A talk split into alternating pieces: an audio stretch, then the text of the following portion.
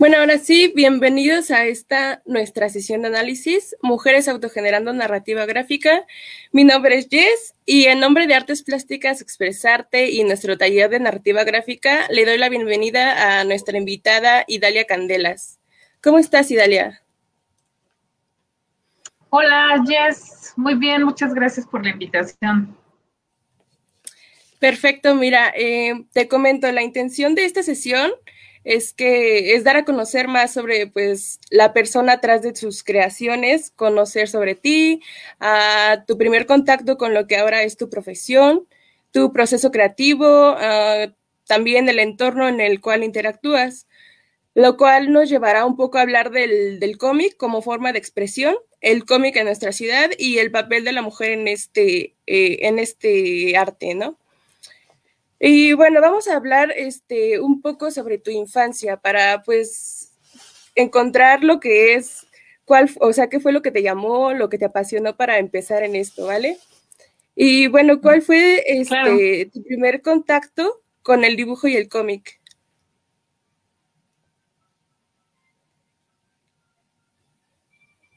¿Qué crees que se, se, cortó un poquito? Nada más este, escuché cuál fue. Bueno, a ver, eh, otra vez, a ver, ¿cuál fue tu primer contacto con el dibujo y el cómic? ¿Qué es lo que te acercó a, empezar con esto?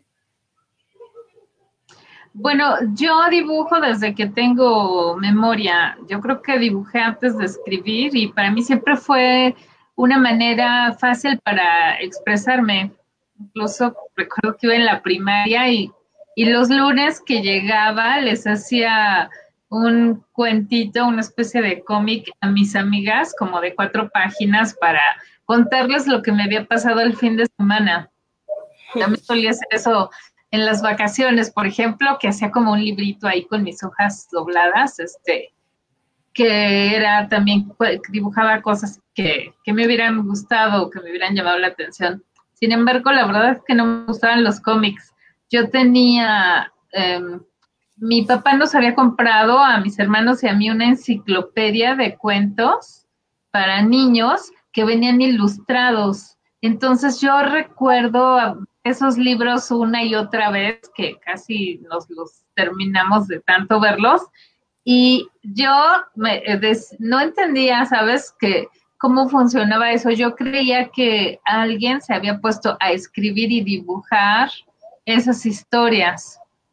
¿Y, por qué razón no me llamaban la, atención los cómics? Porque sinceramente no me identificaba con los superhéroes. O sea, pues claro que veía este, estos, estos cómics de, de Superman o de El Hombre Araña, que son los que más recuerdo, pero las historias no me identificaban, o sea, pues no, no, no, no me llamaban la atención. eso era lo que pasaba cuando era niña.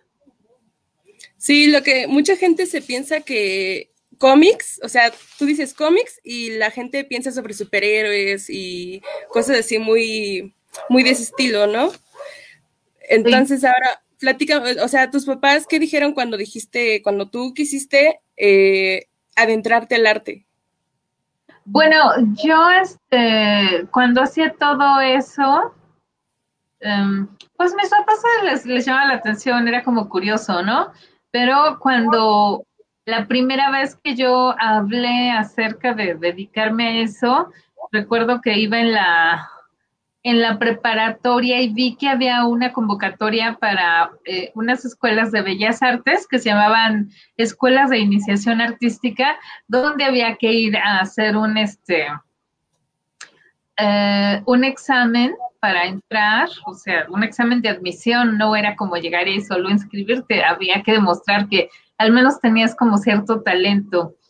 Y yo me fui escondidas a hacer el examen. Eh, al mismo tiempo que entré a la preparatoria, que yo entré a la preparatoria a los 14 años, y cuando ya me llega mi carta de, de, que había sido admitida, pues yo les llego con mi plan maestro, mis papás, para decirles que iba a ir en las mañanas a, a esta escuela de bellas artes y en las tardes a la preparatoria, y me dijeron que no, que eso no servía para nada, que me enfocara en estudiar una carrera como administración de empresas o derecho, porque eso era lo que de verdad daba dinero y que eso de dibujar que de dónde se me ocurría. La verdad es que no, pues, pues yo después estudié diseño gráfico, que tampoco estaban contentos porque, pues no sé, no sé por qué mis papás decían que, que quién ganaba dinero de eso, o que eso ni existía. Y, y, bueno, pues eso fue, yo me tardé muchos, muchos años después este, para poder dibujar, que era como quería desde que era niña. Sí, qué bueno, qué bueno que tuviste eh, por alguna parte ese apoyo, ¿no? De tus padres. Este, y bueno, ¿tuviste alguna inspiración para, para adentrarte? O sea, de pequeña que te hayas ah. inspirado en algún, no sé, en algún artista que hayas visto o así, o en alguna escritora. No, este, pues porque si todo el tiempo me estaban diciendo que eso no, pues era difícil, este, era difícil que tuviera algo cerca o que me acercaran, sí, pues que alguien llegara y, dijera, pues compré este libro o hay estos cómics, nada, en realidad yo hasta, hasta ya que, hasta que era ya muy grande y que era independiente por completo, fue que dije, ya tengo que hacer lo que quiero hacer y tengo que dejar de echarle la culpa a los demás por no hacer lo que yo quiero. Entonces, si durante toda mi infancia y mi, juventud o, mi adolescencia no tuve ningún apoyo para poder hacerlo, pues mucho menos tenía cosas cerca de mí que, con las que pudiera inspirarme. Ok. Este. Te, ¿Qué tal? ¿Qué te pareció, no sé, de pequeña? comentas que te, que te gustaba dibujar. Entonces, ¿qué era lo que más dibujabas en ese momento? Pues dibujaba las cosas que me sucedían. Este, yo, creo que eso, eso fue lo que me gustaba. No es como que me pusiera a copia, copiar eh, un dibujo que me gustara o, o, cosas así. Yo más bien dibujaba lo que me sucedía porque veía, te digo, estas enciclopedias de cuentos y entonces también ahí como que yo me inventaba muchas historias de lo que podía pasar y este, y eh, eso era lo que hacía, dibujar lo que me pasaba, si salía a jugar, en ese tiempo sí salíamos mucho a jugar los niños a la calle en donde yo vivía y sí tenía muchos amiguitos y jugábamos fútbol o béisbol o cosas así, y entonces este, era más fácil que para mí dibujar todo eso que me estaba pasando. Lo bueno e, es, es este interesante, ¿no? Eso de que dibujaras tu entorno, lo que veías, lo que te pasaba, lo dibujabas a, la fecha de ahora, ¿sigues este, haciendo eso? No sé, a lo mejor ya no tanto como para, para vender, ¿no? O sea, para enseñar a la gente, para ilustrar, sino ya lo haces por ti, por hobby, que sigues dibujando aún así todo lo que te pasa y ves. Bueno, tengo un diario ilustrado. Este, me encantaría dibujar aquí más de lo de, de lo que lo puedo hacer pero sí, esto, esto lo tengo varios amigos y colegas que lo hacen y es como que dibujan, bueno, en mi caso, dibujo y escribo este un poco, si, si fui a ver una película o algo que me esté sucediendo, entonces sí, sí, este, intento seguir haciéndolo. Aquí está mi diario ilustrado. Ay, qué padre. Gracias. bueno, otra, otra pregunta. Este, ¿en qué momento te diste cuenta de que tú, lo que tú haces podría ser una forma de ganarse la vida? Mm, pues cuando yo decidí ya dedicarme a esto, eh, recuerdo que, que, durante un tiempo estuve siguiendo, ¿por qué no sé? O sea, yo no recuerdo cómo, cómo pasó eso, yo seguía ilustradoras de España. Yo un día descubrí, igual y ahí fue, este, a Paula Bonet, que es una ilustradora española que, ha hecho varios libros. Y entonces así como que empecé a seguir enlaces y empecé a descubrir hombres y mujeres que, que eran ilustradores este, en España y que publicaban libros y que eh, yo veía que en sus redes sociales ponían carteles de lo que habían hecho eh, o casi los invitaban a pintar un muro y vi, que estaba todo montado muy profesional y entonces yo ahí dije, yo, yo quiero hacer eso. Así que dejé todo por dedicar, eso fue apenas hace cinco años, imagínate. Entonces de verdad le aposté, dije, yo quiero hacer esto y quiero que eso me dé para vivir, o sea, quiero vivir de, de lo que eso me pague. Y la verdad es que sí tuve mucha confianza, tenía la certeza de que de verdad iba a funcionar y, y, ahí, o sea, no fue como voy a hacerlo a ver si funciona, no, no, de verdad así eché toda la carne al asador y este y yo desde el principio lo vi como una profesión. Ok, qué bueno. Eso creo que eso es lo que ayuda a que uno sí pueda lograr eh, su cometido, ¿no? Veo que tienes como que eh, un, no sé, algo muy parecido al apoyo femenino. Y estaba revisando las redes y vi que tienes una página de Facebook que se llama Sociedad de Tinta. Platícanos un poco sobre, sobre esa sociedad. ¿De qué trata? ¿Cuál es su objetivo? Um, bueno, sí, sí me parece que la mayoría de las personas que me siguen son este, mujeres y bueno, me imagino que es por los temas que abordo, este, pero Sociedad de Tinta este, es una organización, organización donde somos 10 socias fundadoras, que somos ilustradoras y narradoras gráficas y que decidimos crear esta sociedad para eh, visibilizar el trabajo de las mujeres de nuestro gremio, este, una vez que nos unimos y, hablamos acerca de situaciones que nos pasaban en nuestra profesión y nos dimos cuenta que no eran casos aislados, sino que era como parte del sistema de lo que pasa en nuestro trabajo. Así que en lugar de seguirnos quejando o cruzarnos de brazos, decidimos hacer esta sociedad para autogenerar este, eh, oportunidades de trabajo, no solo para nosotras, sino para cada una de las autoras que estén en el medio y que se quieran unir. Ok, es, es, muy interesante ya, este, eh, bueno, por estas fechas, que ayer fue el Día Conmemorativo de la Mujer. Entonces, me parece muy interesante que pues la audiencia sepa un poco de, de todo esto, ¿no?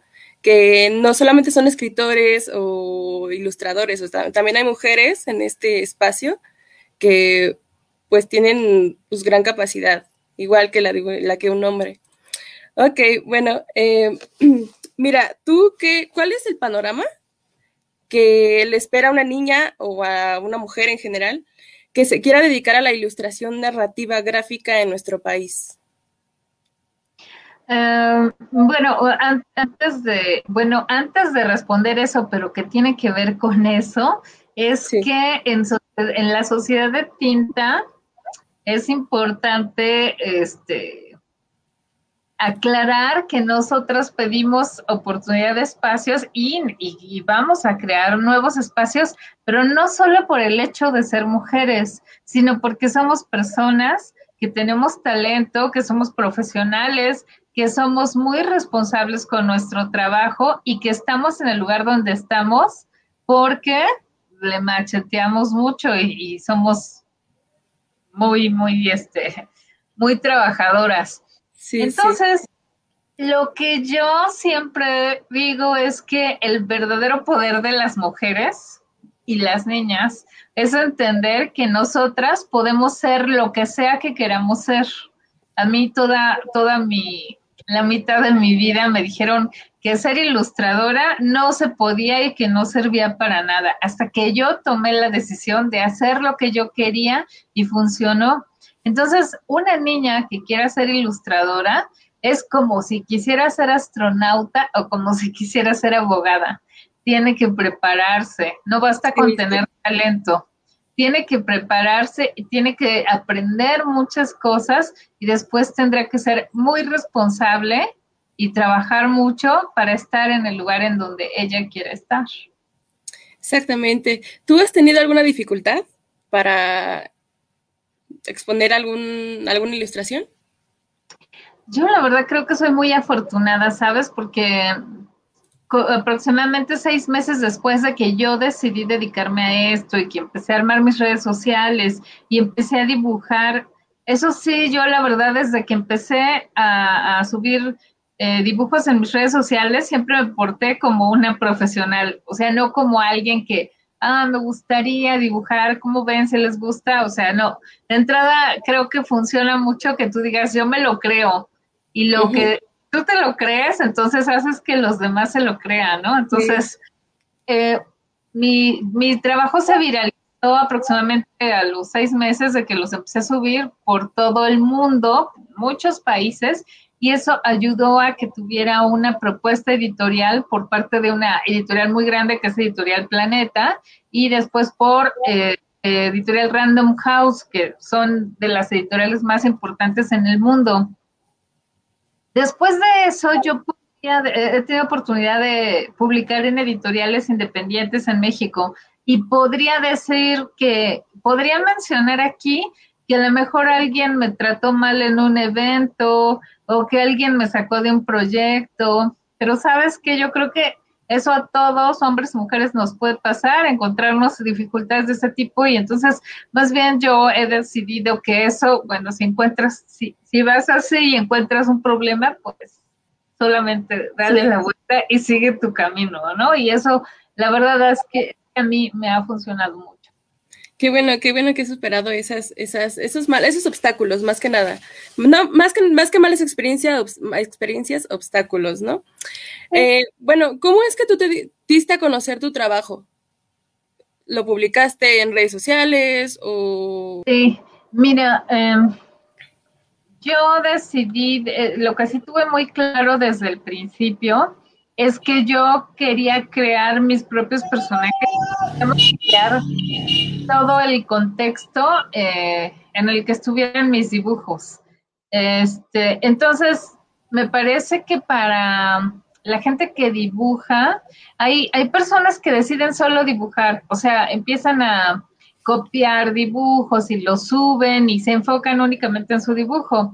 Pero yo pensé que podía crear un tema y que tal vez de todas las personas, que a lo mejor de 10 personas, porque en ese entonces tenía 300 seguidores en mi Instagram, iba a llegar alguien que se iba a identificar con eso.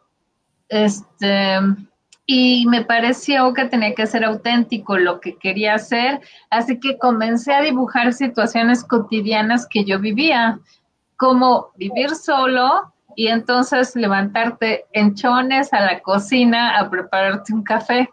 Cosas tan sencillas como eso, que llegas a lo mejor de, bueno, en ese entonces que no, que no había pandemia, que llegas de la calle de trabajar y te sientes en el sillón y subes la mitad de la pierna en, el respaldo, porque pues nadie te está viendo, o sea, entonces de pronto pues empiezo a tener muchos likes porque había gente que lo veía y se identificaba, sobre todo mujeres, ¿no?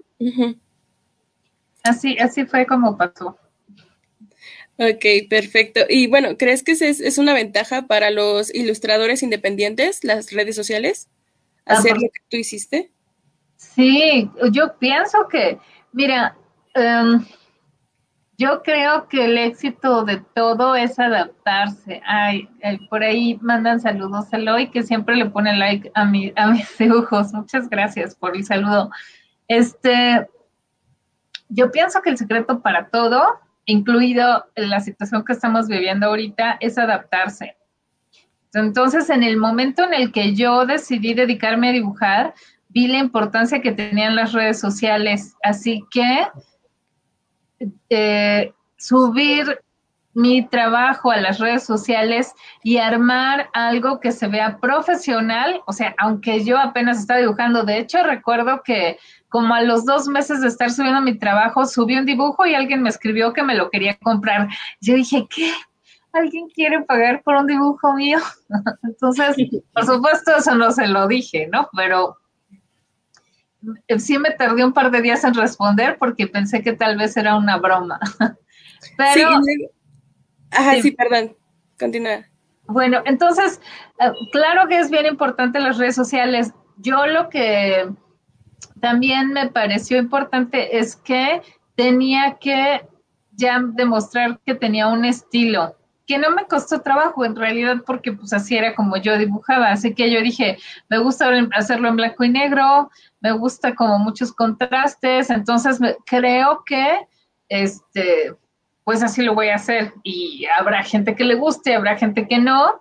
Y este y ya tuve muy claro cuál era el estilo y cuál era el tema de lo que quería hablar, porque eso para los autores y, mira que estoy diciendo autor en lugar de ilustrador o dibujante, porque cuando tú ya tienes un tema y generas un contexto y haces un puente entre el autor y el público, pues entonces me parece que es mucho más afortunado el resultado que puedas tener. Por eso sí les recomiendo a quien quiera dedicarse a eso que tiene que armar sus redes sociales y ser serio, ser profesional. Sí, y creo que ese es un problema de muchos este, autores independientes, ¿no? Que, no sé, ellos publican sus, trabajos eh, solo por querer, eh, pues, transmitir un mensaje, ¿no? O simplemente porque les gusta cómo se ve, le toman una foto, lo suben a sus redes y de repente llega alguien, así como a ti te llegó, que, oye, ¿cuánto me vendes eh, este, este dibujo? O ¿cuánto me cobras por hacerme un dibujo? Entonces, a mí me ha pasado porque yo, este, pues yo también dibujo, yo pinto y todo eso, este, entonces, que no sé cobrar, o sea, no sé cuánto voy a, en cuánto se lo voy a vender, mucho, no creo, muy poco, creo que me voy a hacer menos. ¿Tú cómo llegaste eh, a un precio para tu trabajo? Ay, me costó mucho, eh, es lo que te decía, que cuando alguien me escribió, quiero ese dibujo, yo dije, no tengo ni la menor idea. Fíjate que, que también he sido afortunada porque eh, yo ahí empecé a seguir ya dos o tres personas en México que hacen ilustración y les escribí y, soy afortunada porque sí me respondieron y me ayudaron.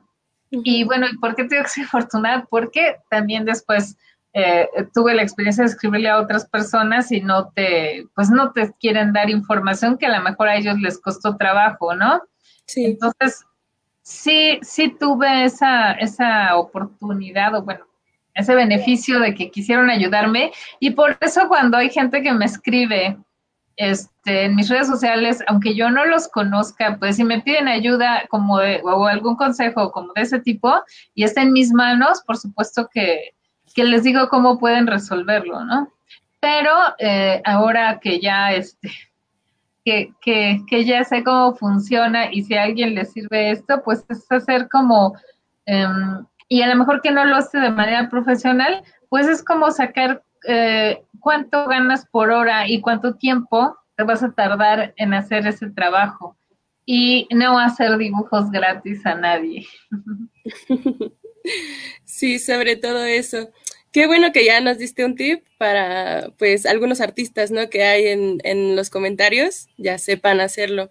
Bueno, regresando a lo de las redes sociales, fíjate que yo igual pienso que es muy importante porque cuando empezó todo esto de la pandemia, eh, nuestro taller que te recuerdo que es Artes Plásticas de la Brigada Expresarte, pues nos quedamos sin cómo mostrar, ¿no? Y luego nuestro trabajo, pues, es visual, o sea, cómo le íbamos a, cómo le íbamos a mostrar en el medio a la, a la juventud eh, nuestro trabajo. Entonces decidimos, decidimos hacer este, pues, redes sociales, páginas de Facebook, y pues ahí empezamos a digitalizar todo, todos los cómics que pudimos hacer, a dibujos y todo eso. Entonces, sí, yo igual pienso que es un gran medio para darse a conocer así mundialmente. Sí. Bueno, eh, en el ambiente del cómic de hoy en día, eh, ¿cómo es que afectan? Ah, no, perdón. ¿Qué, qué, este, ¿Qué impacto ha tenido para ti el cómic? O sea, bueno, dime, dime, termina. recuerdo, bueno, me dijiste que no, no te gustaban mucho los cómics, pero ¿cómo es que empezaste ahí? Bueno, em, fíjate que yo hace cinco años, como te decía, que comencé con esto, este, empecé haciendo álbum ilustrado y eh, para eso voy a tomar un libro que está aquí para enseñarles la diferencia de lo que es álbum ilustrado y cómic. Un álbum ilustrado que este es eh, el libro que yo hice, que es un, este, un libro de 160 páginas y que se publicó en España, en Alemania, en Colombia, Ecuador. Esto es un álbum ilustrado, que es una página de texto acompañada de una ilustración y que la ilustración apoya lo que se está narrando en este texto. Es que es muy diferente de hacer un cómic, que es eh, una página con viñetas, con cuadritos, donde se va contando, este, que no me tarde tanto, donde se va contando una historia. Que aquí tengo un cómic que recién publiqué.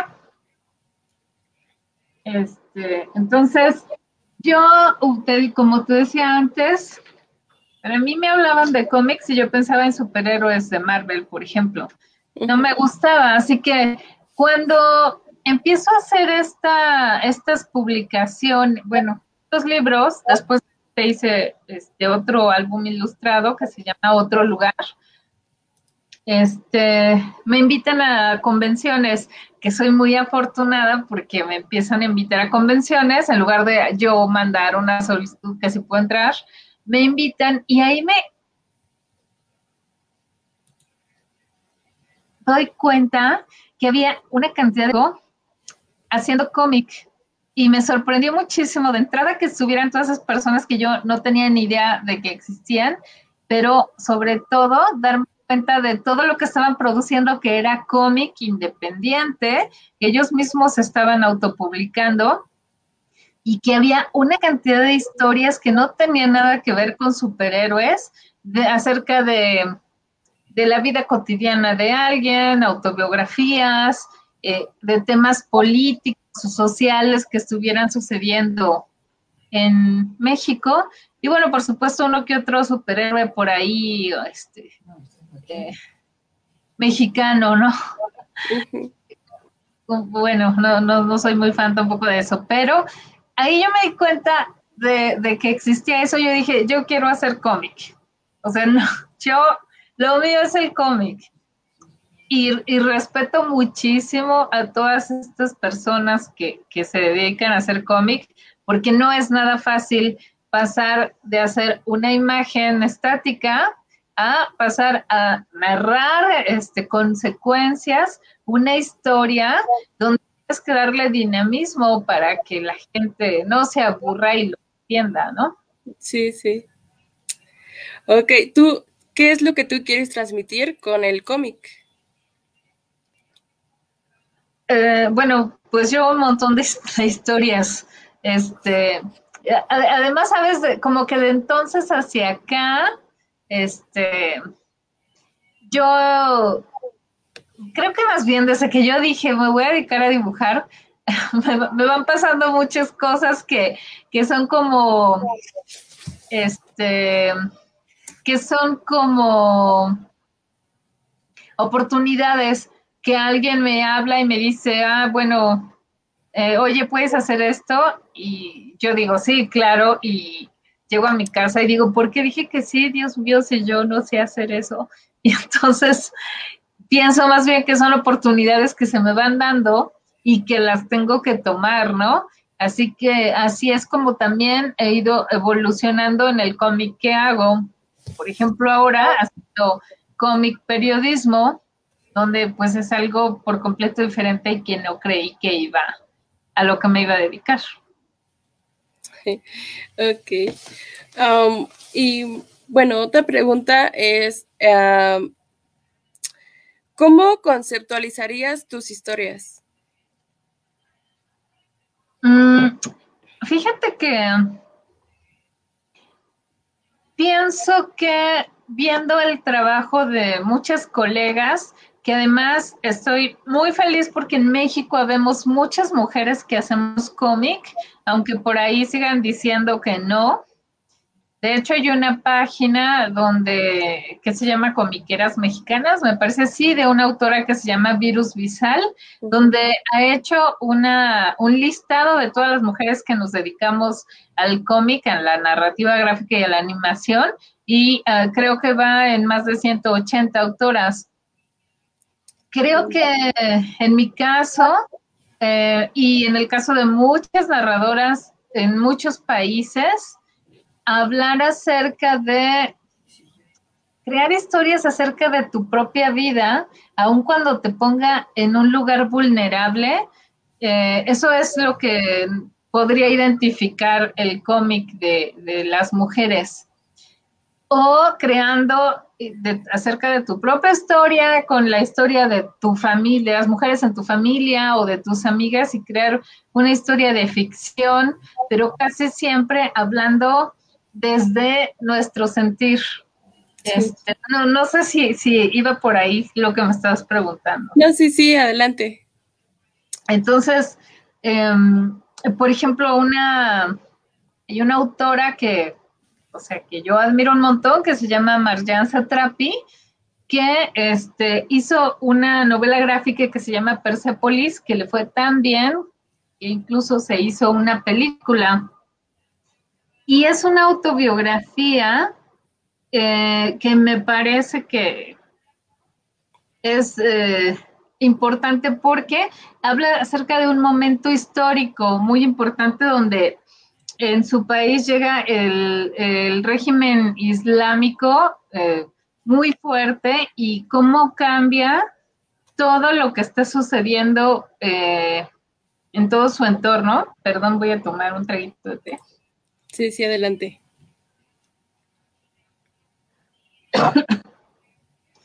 y, eh, pero desde lo que, desde el punto de vista de cómo afecta a su familia a todo el entorno de ella. Eh, hay otra autora que también me gusta mucho que se llama Power Paola, que tiene una obra que se llama Virus Tropical, que también hicieron una película acerca de su escuela gráfica, y también habla em, de su, vida desde que era niña y, y, bueno, y después ha hecho más obra acerca también, eh, poniéndose ella como protagonista, y pues es esto que te digo que no nos da miedo ponernos en esta situación vulnerable de que la gente sepa lo que te está sucediendo. Entonces, bueno, yo hago este libro de a solas porque es, es lo que yo vivo, o sea, yo vivo sola, em, este, no tengo hijos, pero no soy esa mujer desdichada que mucha gente cree, ¿no? Que cuando te preguntan, ¿no tienes hijos? No, pobre, ¿no? no. entonces, em, puede ser entonces que lleguen muchas personas y se sientan identificadas con eso, ¿no? O puede que, igual no, o sea, que no tengan que vivir tu propia vida, pero que se interesen en ese tema. O sea, no todos eh, para ver Persepolis tuvimos que vivir en, Irán, por ejemplo, ¿no? Entonces, eh, eh, pues no me, no me preocupó tanto este, escribir entonces acerca de lo que yo pienso, espero acerca del mundo para escribir estos libros como el de A Solas o el de Otro Lugar, que habla de una mujer que eh, ha idealizado tanto a la persona que le gustaría llegar a su que eh, cuando da cuenta que no es lo que ella espera, no le importa quedarse sola, porque prefiere eso a vivir en la mediocridad de estar con alguien que no quiere. Así que, este, sí me parece que las autoras ahora hablamos del amor romántico, pero no como se hablaba antes, sino como en una situación más realista, ¿no? Sí. ¿Qué, qué tan lejos han llegado tus, tus obras? así internacionalmente hablando, para que aquí se den, eh, pues, vean qué, te, qué tan lejos puede llegar una, una mujer, ¿no? Como autora. Pues mira, yo cuando se empezó a viralizar mi trabajo, eh, fue porque me hicieron una entrevista y por eso me parece que es muy importante que cuando dibujen eh, aborden un tema, porque me parece que eso fue el éxito de lo que me sucedió a mí. Me buscaron eh, porque yo estaba subiendo dibujos y aun cuando no explicaba, era claro que estaba abordando un tema porque eran solo mujeres, perdón, que estaban en esta situación cotidiana, haciendo cosas X normales. Y me entrevistan eh, de una publicación que se llama Vice. Este, y, perdón, mi, mi perra escuchó ladridos y ahora ella está ladrando. Sí, sí, por eso que mi micrófono.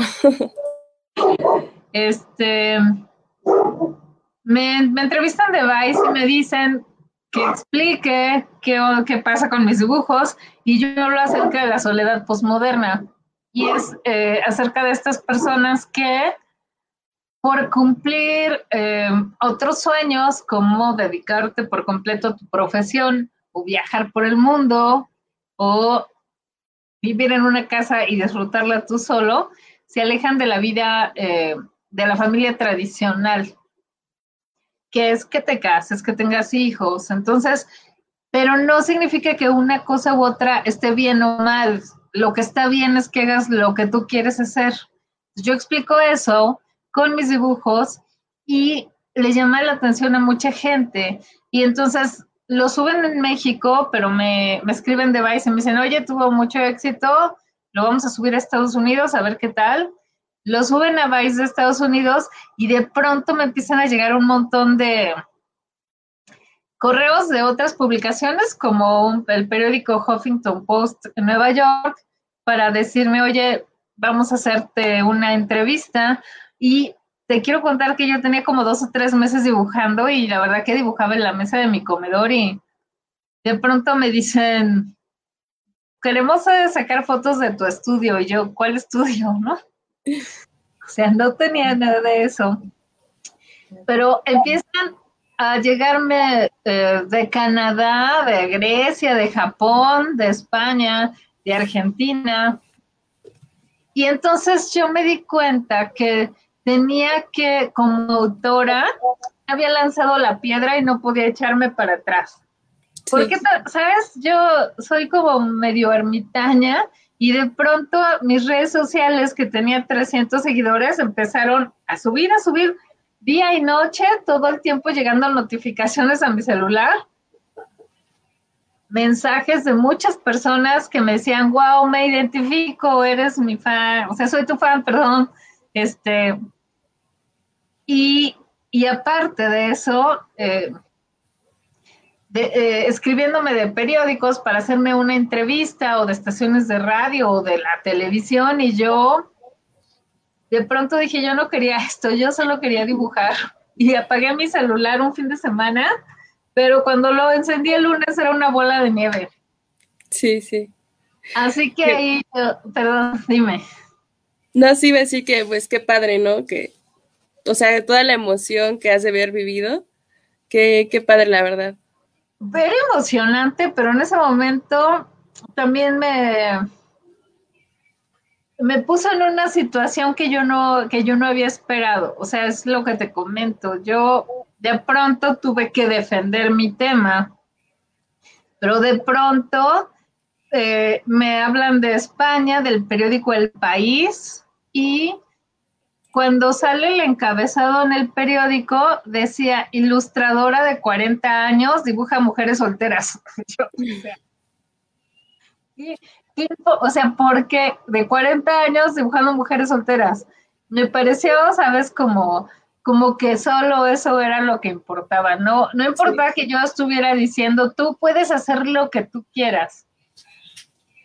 Este, pero bueno, aparte de eso pasaron cosas muy bonitas, ¿no? Pero pero, por ejemplo, me, me hablaban de una estación de radio en Estados Unidos, una estación latina, y cuando me presentaban decían, eh, tenemos aquí a la ilustradora Idalia Candelas, que es el estandarte de las mujeres en el mundo. Y yo de pronto decía, ¿en qué momento pasó esto? Si yo solo quería dibujar.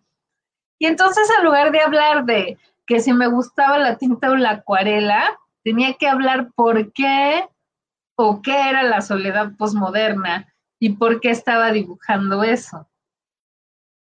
Entonces, este, si ustedes, si alguien que, esté escuchando esto quiere dedicarse a, ser ilustrador y a dibujar, pero quiere, quiere, hacerlo desde un principio como autor, pues tienes que, que, decidir que, o tienes que entender que eso puede pasar en cualquier momento y que si vas a crear historias o vas a hablar acerca de un tema, pues lo tienes que defender. Sí, sí, definitivamente hay que saber de qué, eh, no subir cualquier cosa, ¿no? O sea, algo que, que se quede en la sociedad. Así es. Y bueno, ahora, mira, ahora eres eh, una referente del trabajo que están haciendo mujeres en el gremio del cómic en nuestro país. Eh, ¿Cómo te sientes con eso? Pues, pues, eh, sabes, dejé de preocuparme más bien con eso que me preocupaba que, que tanta gente me escribiera o algo, pero este, pues más bien yo me enfoco en mi trabajo y, em, y, lo tomo muy en serio. Yo, de haber pasado al álbum ilustrado a cómic, fue algo que me costó trabajo, no es fácil. Eh, y entonces, bueno, pues yo trato de seguir aprendiendo. Ahora, como te comentaba hace un rato, aparte de los proyectos que tengo, hemos terminado, este, he tenido la, oportunidad de, hacer cómic reportaje. Justo el año pasado me invitaron a publicar en el mes de marzo, que, es el 8 de marzo, el Día Internacional de la Mujer, este, haciendo un cómic en una revista que se llama El Chamuco y los Hijos del Averno, que es de contenido social y político en, que es de, a nivel nacional en México. Y bueno, ahí me di cuenta que había otra manera y me eh, eh, aprendí a hacer investigación y llevar una metodología este, para armar estas historias, que es muy diferente a decir, ah, bueno, pues a mí se me ocurre esto y me pasó esto y, se me, y puedo crear esta historia allá hablar acerca de una situación de, este, de contenido político y social que esté afectando a nuestro país y sobre todo con la responsabilidad de que es algo que se va a publicar a nivel nacional. Entonces, bueno, la verdad es que es algo que me gusta mucho hacer. Este, por supuesto, elijo historias que a mí me, pues me llegan y hablo mucho también acerca de lo que es el feminismo pero más del feminismo, de lo que es la situación que están viviendo las mujeres en México. Entonces, si, si una mujer puede leer eso y le ayuda, pues para mí va a ser muy importante. Ok, mira, hablando de eso, podemos hacer ahorita un, este, eh, para que los, los, las personas que nos están viendo te hagan preguntas así del, pues obviamente de tu trabajo, ¿no? Del feminismo tal vez, de eh, tu, el impacto de tus obras eh, en la mujer. Ahora sí que el, el público está abierto a los comentarios. Rodrigo Maya nos dice que felicidades. Ah, bueno, están haciendo una pregunta aquí. ¿Cómo comenzaste a... ¿Ya sí la ves? Ah, sí. ¿Cómo comenzaste a foguearte en ese tipo de editoriales? Pues fíjate que mm, fue también este fue, fue algo como bien inesperado que me llegara un mensaje proponiéndome hacer un libro. Y como muchas cosas que me han sucedido, es como, pues, obviamente yo nunca había hecho un libro, no tenía ni idea de cómo se tenía que hacer, pero era una oportunidad que se me estaba presentando y no podía dejarla ir. Entonces, la verdad que me trataron muy bien en Editorial Planeta y llevar todo ese proceso, este, eh, fue bien interesante, pero fue, un aprendizaje muy grande.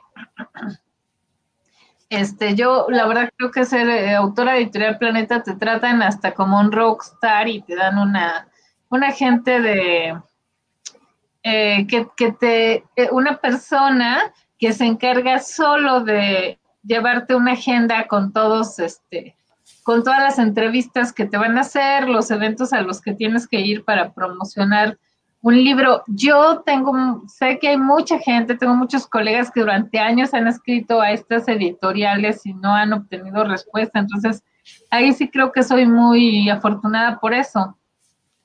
Pero también después eh, editoriales eh, independientes eh, que son también muy importantes en el medio porque afortunadamente en las ferias de libros están abriendo espacios para el cómic y la narrativa gráfica exclusivamente.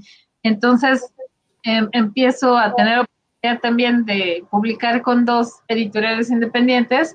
Y ahí yo como creo que como ya había tenido un negocio y vi más o menos cómo funcionaba, decido hacer mi propio sello editorial. Hace dos años que se llama Candelas Libros y ahorita con la pandemia, bueno, pues se detuvieron muchos planes que teníamos de participar en eventos y en ferias, pero creo que, que, así fue y de aquí como, como pasó esto, yo, este, pues soy muy afortunada porque pues las oportunidades llegaron a mí, no, no tuve que ir a tocar puertas. Eh, bueno, voy a responder a, esto de Carlos Sánchez, que si me gusta más dibujar en digital o en papel. Fíjate que yo hago todo en papel, todos mis originales son en papel. Este, no sé si tengo por aquí uno para enseñarles, pero yo todo lo hago en papel porque yo este, dibujo en tinta, con tinta y acuarela. Este es el eh, original de una historia que se publicó ahorita en esta revista del Chamuco y los hijos del Averno.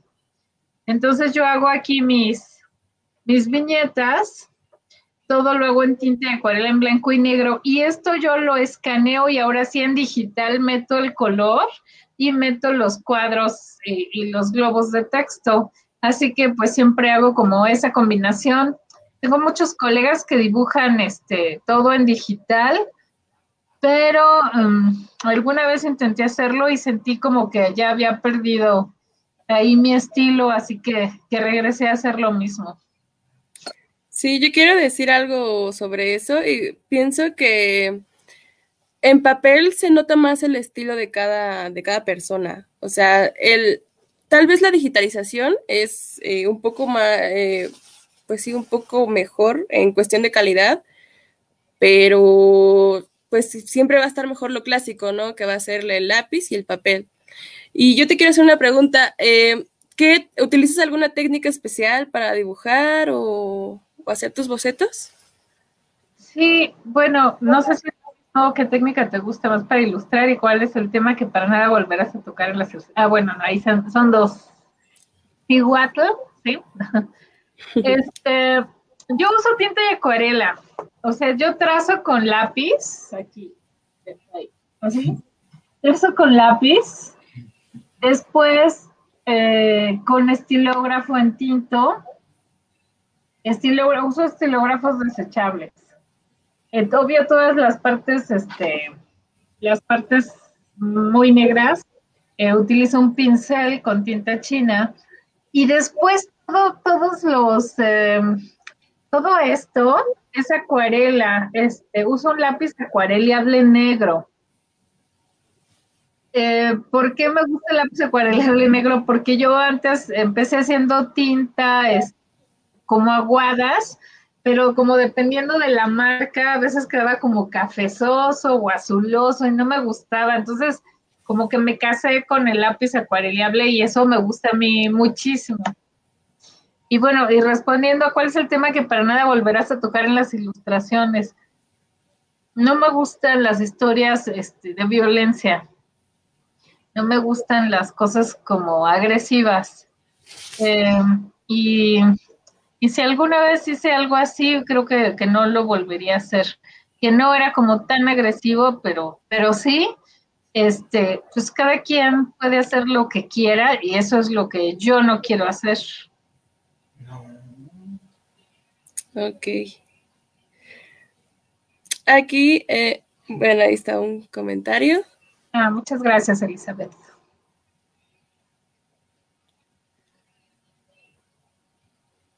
Nuestro, hay, hay una persona que se llama Mahinivan y menciona, tengo en mente una historia para una caricatura, pero puede que plasme el prólogo en un cómic. ¿Qué me recomiendas para iniciar en el cómic? ¿Con quién y en dónde o cómo? Um, pero no sé con quién, en dónde o cómo, si se refiere a con quién puede trabajar o...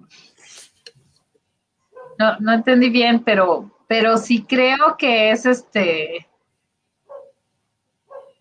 Um, bueno, te, puedo recomendar que de entrada te acerques a, este, a la brigada de esta página, que eh, ahí te, con mucho gusto te, te pueden ayudar para responder todo eso.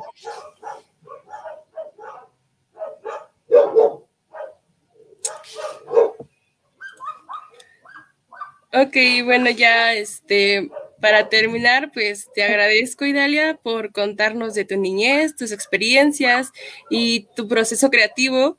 Eh, en general, ¿no? La plática creo que nos, nos ayuda mucho a inspirar a otras personas, ya como ves los comentarios.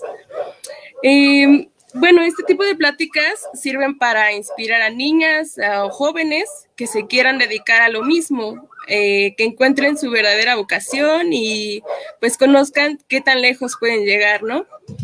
Eh, Dalia, ¿nos podrías decir unas palabras para las mujeres o niñas que se quieran dedicar eh, o quieran seguir tus pasos? Sí, claro. Este. Perdón, es que, es que escucho los ladridos y estoy esperando que en cualquier momento ladren mis perras. Perdonen. Este, otra vez, el, el verdadero poder de las mujeres es que sepamos que podemos hacer lo que sea que queramos con nuestras vidas. Así que si ustedes quieren dibujar y de verdad se empeñan en eso, lo van a lograr. Y si de pronto, espero que para quien se quiere dedicar a eso, ya eh, en adelante, en este, en este medio las cosas cambien, porque cada vez se deja de decir menos que no habemos haciendo mujeres, eh, que no habemos mujeres haciendo cómics o que no hay autoras de cómics. Cada vez habemos mm, más, cada vez somos más visibles, porque por supuesto que, hace años hay mujeres que nos dedicamos a esto. Y pues, pues ni modo, a lo mejor nos toca no solo hacer nuestro trabajo, sino tener que hacer un poco más para que se reconozca lo que hacemos y se reconozca que las mujeres estamos aquí. Exacto, muchas gracias por tus palabras. Espero que sí llegue este, esto a muchas mujeres y niñas que se quieran dedicar a esto. Eso espero. Yo, yo doy clases de cómic para niñas y adolescentes y me encanta. Los jueves tengo una clase con ocho niñas entre nueve y doce años y son súper talentosas y buenísimas. Entonces, ahí vienen, ahí vienen. Y muchísimas gracias este, por, a Injuve, por haberme invitado. Me encantó estar aquí. Gracias a ti. Eh, si quieren, nos puedes dejar eh, tal vez esa, esa, información de los talleres y la publicamos en redes para que igual mucha gente pues quiera entrar. Claro que sí, yo les mando la información. Bueno, pues muchas gracias, Idalia. Gracias a ti, Jess que estén todos muy bien y gracias a las personas que por ahí me, me dejaron saludos, que yo eh, igual no los conozco algunos personalmente, pero veo que siempre están en mis redes este, comentándome o siguiendo mi trabajo. Muchísimas gracias Juan Manuel y, a los demás. Que les vaya muy bien. Muchas gracias. Eh, ¿Nos puedes mencionar ya por último tus redes para que te sigan? Claro que sí, en Instagram, Facebook y Twitter como Idalia Candelas ahí me pueden encontrar. Ok, Dalia, muchas gracias. Un placer haberte conocido. Gracias, Jess. Que te vaya bien. Igual, hasta luego.